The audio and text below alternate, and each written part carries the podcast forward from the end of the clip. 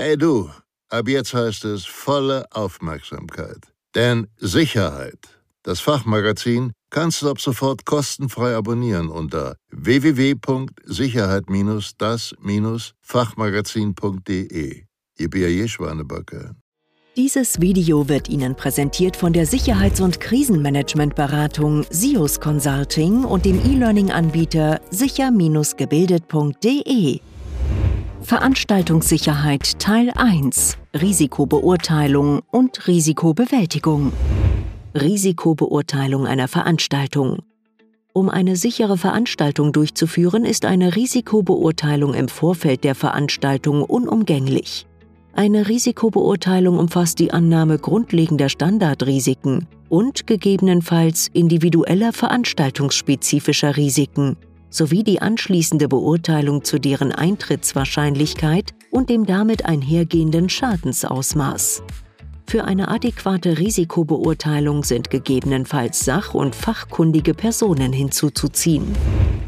Zu den Standardrisiken einer Veranstaltung zählen Wetter, Hitze, Kälte, Sturm, Hagel, Starkregen, Schnee, Glatteis etc.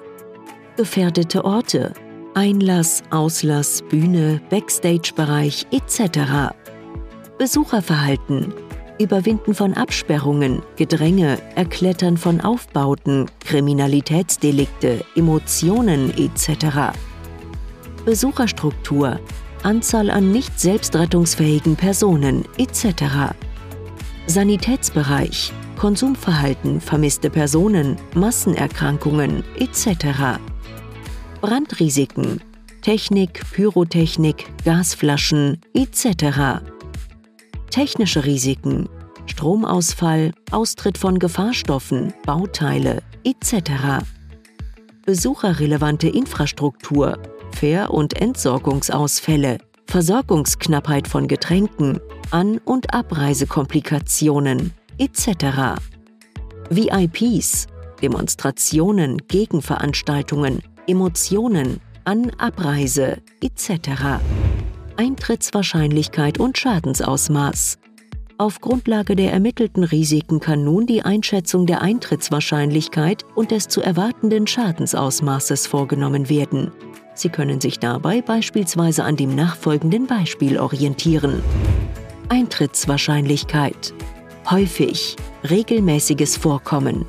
Öfter, einmal pro Veranstaltung gelegentlich einmal pro fünf Veranstaltungen, selten einmal pro 20 Veranstaltungen, unwahrscheinlich einmal pro 1000 Veranstaltungen, unmöglich einmal pro 100.000 Veranstaltungen.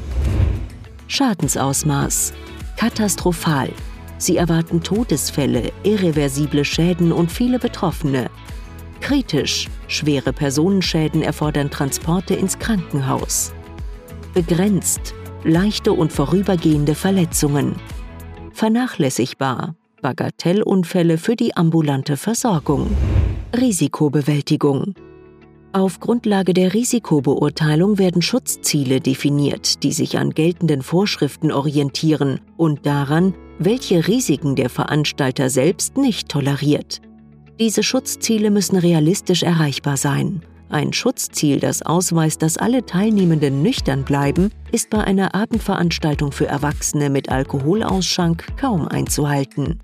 Für ein Kinderfest ist dasselbe Schutzziel hingegen durchaus berechtigt. Für eine adäquate Risikobewältigung haben Veranstalter verschiedene Optionen wie beispielsweise Risikovermeidung, risikoträchtige Quellen beseitigen und verhindern, zum Beispiel Ausschluss bekannter Störenfriede, Anbringung von Warn- und Hinweisschildern, Verplombungen. Risikobeseitigung. Anordnen und Einleiten geeigneter Maßnahmen zur Gefahrenbeseitigung. Zum Beispiel Löschmittel bereitstellen, Sturzgefahren beseitigen, Hindernisse vermeiden. Risikowahrscheinlichkeit verändern. Organisatorische Maßnahmen. Zum Beispiel Nachtbeleuchtung bei unsicheren Wegen, Verkehrslenkung, Verkehrssteuerung, Besuchersteuerung. Risikoauswirkungen verändern, Gefahren erkennen und vorbeugen. Zum Beispiel Mitwirkende auf erwartete Risiken vorbereiten, Personal aufstocken, Notfallplan vorhalten.